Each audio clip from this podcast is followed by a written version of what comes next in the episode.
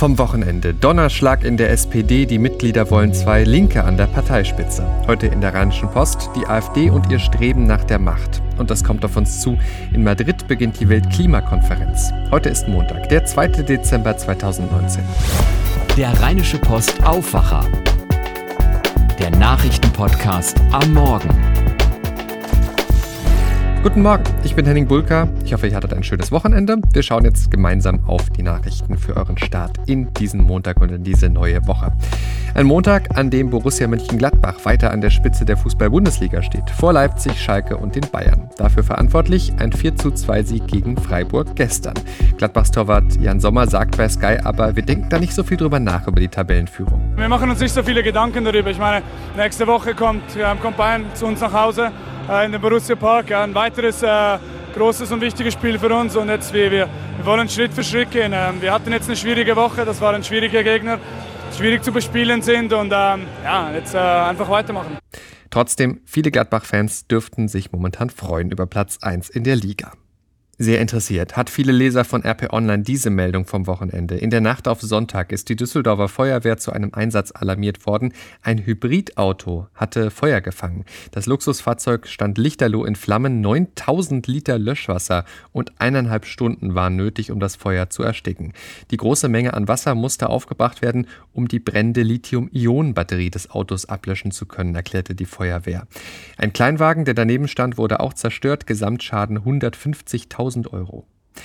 23 Jahre sind seit dem Mord an Claudia Ruf vergangen. Sie war damals elf. Die Polizei versucht noch immer, den Täter zu finden. Jetzt mit einem Massengentest in Grevenburg. Und da gibt es eine große Resonanz. In der ersten Phase dieses Massengentests haben rund 95 Prozent der angeschriebenen Männer eine Speichelprobe abgegeben. Konkret bis Sonntagabend sind 945 Männer freiwillig zum Test erschienen. Die Bonner Polizeipräsidentin Ursula Bolsova sagt ein überwältigendes Ergebnis. Tja, und war sonst noch was am Wochenende? Ja, na klar. Und das ist heute auch das große Thema bei uns in der RP. Ich sage nur die SPD. Auf Clara Geiwitz und Olaf Scholz entfielen 98.246 Stimmen. Das sind 45,33 Prozent.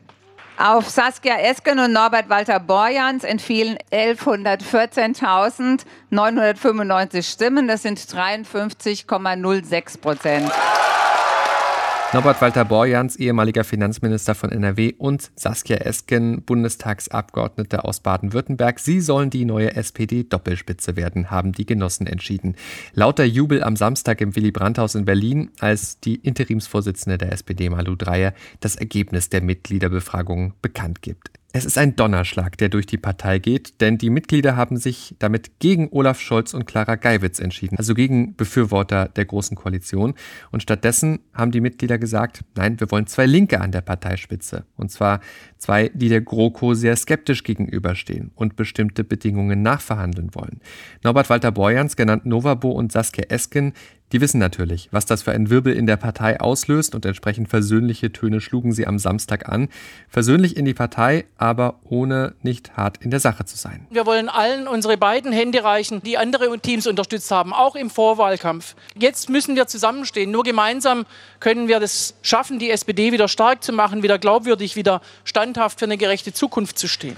Uns ist sehr bewusst, dass das hier nicht eine Frage von Sieg oder Niederlage ist, sondern dass es eine Frage ist, diese eine großartige sozialdemokratische Partei zusammenzuhalten und da, wo sie schon mal ein bisschen auseinanderstrebt, auch wieder zusammenzuführen. Und was sagt die CDU zu all dem? Zwei Parteilinke an der Spitze der SPD, die den Koalitionsvertrag nachverhandeln wollen? Wir stehen zu dieser Koalition. Wir stehen zu dieser Koalition auf der Grundlage, die verhandelt ist. Auf dieser Geschäftsgrundlage sind wir bereit, Politik für Deutschland zu machen. Sagt Annegret Kramp-Karrenbauer, CDU-Chefin, also keine Nachverhandlung. Ähnlich CSU-Chef Markus Söder im ZDF. Ja, wir haben einen Koalitionsvertrag äh, verhandelt. Der ist sogar durch ein Mitgliedervotum der SPD entschieden worden. Äh, bloß weil ein Parteivorsitzender wechselt, verhandelt man keinen Koalitionsvertrag neu. Doch die Forderungen, die sind deutlich von Novabo und Esken. Nach mehr Milliarden für Straßen, Schulen, Bahn und Digitalisierung, nach mehr Klimaschutz, nach einem höheren Mindestlohn. Das werden sehr spannende Tage, denn schon am kommenden Wochenende sollen die beiden vom Parteitag richtig gewählt werden. Und spätestens dann könnte es auch weitere personelle Konsequenzen geben. Denn nochmal, der jetzige Vizekanzler und Finanzminister Olaf Scholz, der hat kein Votum der Mitglieder bekommen. Mal abgesehen von allem, was jetzt auf die Große Koalition zukommt, zuallererst ist das natürlich ein Votum für neue SPD-Chefs und damit ist vermutlich für die Genossen die wichtigste Frage, schaffen es die beiden Neuen, die SPD aus dem Umfragetief zu führen, sie wieder beliebter bei den Wählern zu machen? Eine Frage, die die Deutsche Presseagentur an den Politologen Oskar Niedermeyer gestellt hat, Professor an der Freien Universität Berlin. Ich bin da sehr skeptisch. Ähm, sie sind einer größeren Öffentlichkeit noch völlig unbekannt. Sie müssen also erstmal dafür sorgen, dass sie überhaupt bekannt werden. Und ähm, das ist schon mal eine Riesenaufgabe. Und äh, mit ihrem äh, dezidierten Linkskurs werden sie natürlich auch nicht alle äh, SPD-Anhänger wirklich erreichen können vor ihnen liegt sehr, sehr viel Arbeit, weil sie ja zuallererst mal die Partei wieder hinter sich vereinen müssen. Das wird schon schwer genug. Und dann müssen sie Inhalte definieren, ähm, für die sie stehen. Und wenn sie sich da zu weit nach links bewegen, dann wird es so sein, dass ähm, da nicht so sehr viele Wähler sind, die sie da ansprechen können. Und zudem haben sie dann natürlich die Konkurrenzpartei Die Linke noch ähm, mit am Hals. Nehmen wir mal an, es käme tatsächlich zu Neuwahlen. Wäre das eine Chance oder würde das komplett ins Chaos führen? Die Befürworter des Bruchs der Koalition, die erwarten, dass sich dadurch dann alle Probleme der SPD auflösen. Das ist natürlich mitnichten der Fall.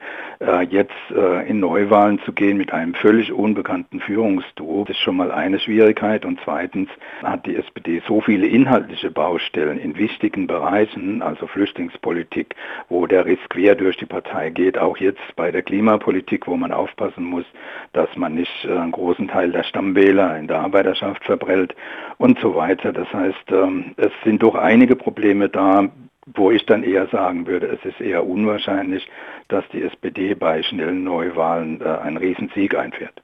Die Einschätzung des Politikwissenschaftlers Oskar Niedermeyer. Wenn euch dieses Thema weiterführend interessiert, wir haben uns heute in der RP unter anderem angeschaut, weshalb Norbert Walter Borjans und Saskia Esken eben doch auch umstritten sind. Ich sag nur Thema Steuer-CDs. Außerdem lest ihr viele Stimmen nicht nur aus der SPD zur Entscheidung der Mitglieder. Ausführlich in der gedruckten Zeitung und auf RP Online. Nicht nur bei der SPD gab es am Wochenende aber Neuigkeiten, sondern auch auf der anderen Seite des politischen Spektrums, bei der AfD. Tino Kropalla ist neuer Parteichef gemeinsam mit Jörg Meuthen. Kropalla ist Maler und Lackierermeister aus Sachsen und tritt die Nachfolge von Alexander Gauland an.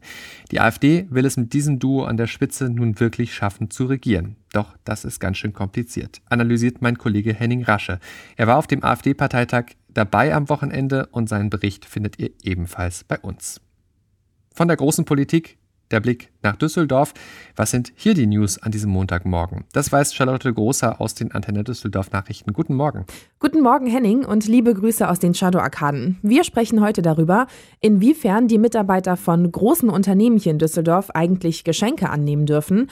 Außerdem haben wir mit der Stadt und 50-50 über die Situation der Obdachlosen gesprochen, gerade jetzt, wo es nachts bis in die Minusgrade geht. Und außerdem soll ein Museum über NRWs Geschichte hier nach Düsseldorf kommen. Weihnachtsgeschenke unter Geschäftspartnern werden immer weniger. Das hat Ute Brambrink, Pressesprecherin von Vodafone im Antenne Düsseldorf Interview gesagt. Solche Aufmerksamkeiten würden heute viel kritischer gesehen, denn Unternehmen wird schnell Bestechlichkeit vorgeworfen. Brambrink sagt, eigentlich seien Bestechungen gut zu erkennen glaube, man merkt sehr genau, wenn man da jetzt auf einmal einen Mont Blanc Füller geschenkt bekommt oder so, dass das alles überhaupt nicht im Rahmen ist. Wenn ich aber jetzt irgendwie, wie gesagt, da irgendwie eine Flasche Wein bekomme mit ein paar Keksen dazu oder so, dass das noch im Rahmen dann eben drin ist. Zudem gebe es eine finanzielle Höchstgrenze von 40 Euro und die Geschenke dürfen nichts mit der eigenen Arbeit zu tun haben. Bei Henkel stehen die Verhaltensregeln auf der eigenen Homepage. Darin wird auch gesagt, dass ein Verstoß strafrechtliche Folgen haben kann. Bei der Metro entscheiden die Mitarbeiter selbst, ob sie sich mit dem Geschenk wohlfühlen. In allen drei Unternehmen gibt es zudem Schulungen und eine sogenannte Compliance-Abteilung, die bei Zweifeln helfen soll. Mit den sinkenden Temperaturen beginnt für hunderte Menschen in Düsseldorf die schwerste Zeit des Jahres. Wie viele Menschen genau dauerhaft auf der Straße leben, ist laut Obdachlosenorganisation 50-50 schwer zu schätzen. Es gebe eine hohe Dunkelziffer. Die Stadt weist zur kalten Jahreszeit auch nochmal auf ihre Hilfsangebote hin. Darunter sind zwei neue Unterkünfte am Vogelsanger Weg und auf der Aldekerkstraße in Herd. Obdachlose können dort auch ihre Hunde mitbringen, Paare können gemeinsam untergebracht werden und es gibt kostenlos Rheinbahntickets, um die Unterkünfte zu erreichen. Momentan werden die Unterkünfte von etwa 60 Männern und 10 Frauen genutzt. Das Land plant ein Museum über NRWs Geschichte und das soll hier nach Düsseldorf kommen. Im Landtag ist jetzt erstmals darüber gesprochen worden, eine Stiftung zu gründen, die das Haus der Landesgeschichte betreiben soll. In diesem Museum sollen wir uns über die Vergangenheit und die Entwicklung Nordrhein-Westfalens informieren können. Geplant ist, dass es in zwei Jahren an den Start geht. 2021 feiert NRW 75-jähriges Bestehen. Das Haus der Landesgeschichte soll in den Behrensbau am Mannesmannufer einziehen. Und das war der Nachrichtenüberblick hier aus Düsseldorf. Mehr Meldungen gibt's auch immer um halb bei uns im Radio oder auf antennedüsseldorf.de. Dankeschön, Charlotte Großer. Schauen wir damit jetzt auf die Themen, die heute wichtig werden. In Madrid beginnt heute die Weltklimakonferenz. Insgesamt werden diese und nächste Woche 25.000 Teilnehmer erwartet.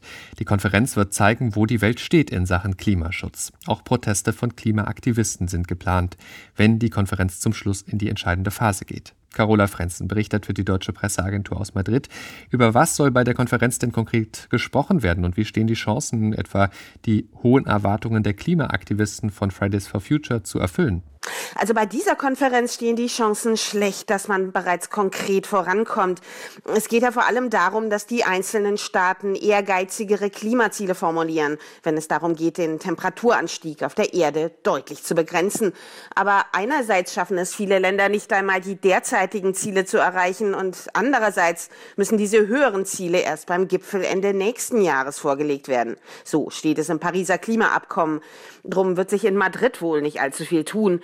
Ein weiteres wichtiges Thema ist der Handel mit Klimaschutz, also mit CO2-Zertifikaten und wie das künftig reguliert werden kann. Und auch die Klimaschäden und Verluste in armen Ländern der Erde stehen auf der Agenda. Madrid ist ja kurzfristig als Austragungsort eingesprungen. Wie ist denn die Stadt auf die angekündigten Proteste vorbereitet? Also hat das gut geklappt, in so kurzer Zeit so eine riesige Organisation zu meistern? Ja, das hat erstaunlich gut geklappt und wurde tatsächlich in Rekordzeit gemeistert, zumal die UN für diese Klimagipfel sehr strenge Auflagen hat, in puncto Catering, Verpackungen etwa oder was andere Materialien angeht.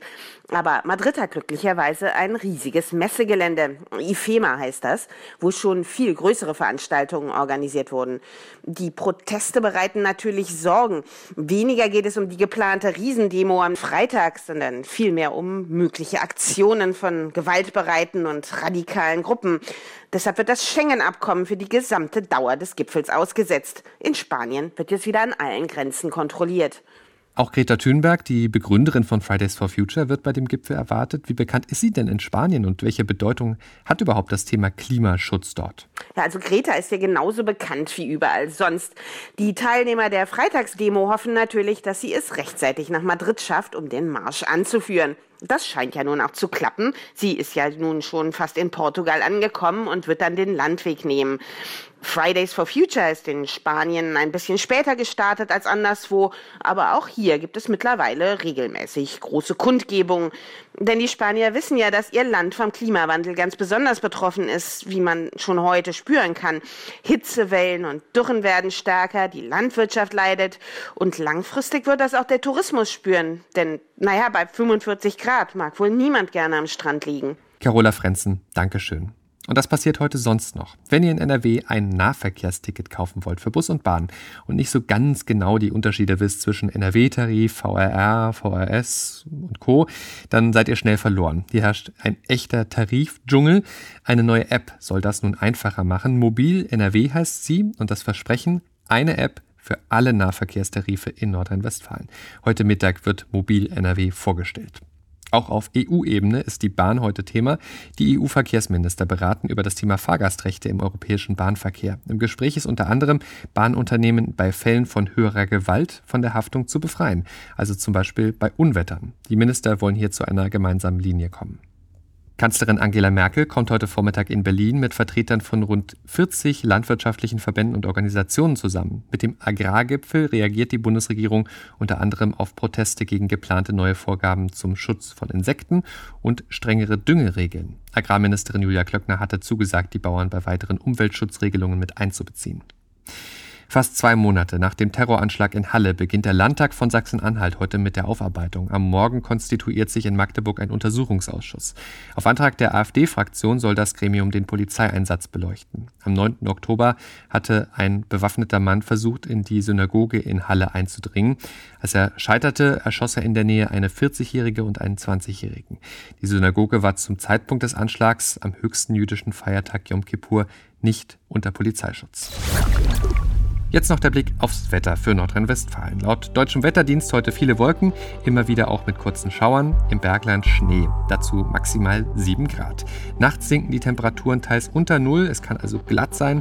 Morgen dann viele Wolken, teils auch Nebel. Regen soll keiner fallen, dazu bis 8 Grad morgen. Am Mittwoch insgesamt freundlicher. Das war der Rheinische Postaufwacher vom 2. Dezember 2019. Ich bin Henning Bulka, habt jetzt einen guten und erfolgreichen Tag. Bis morgen. Ciao, ciao. Mehr bei uns im Netz www.rp-online.de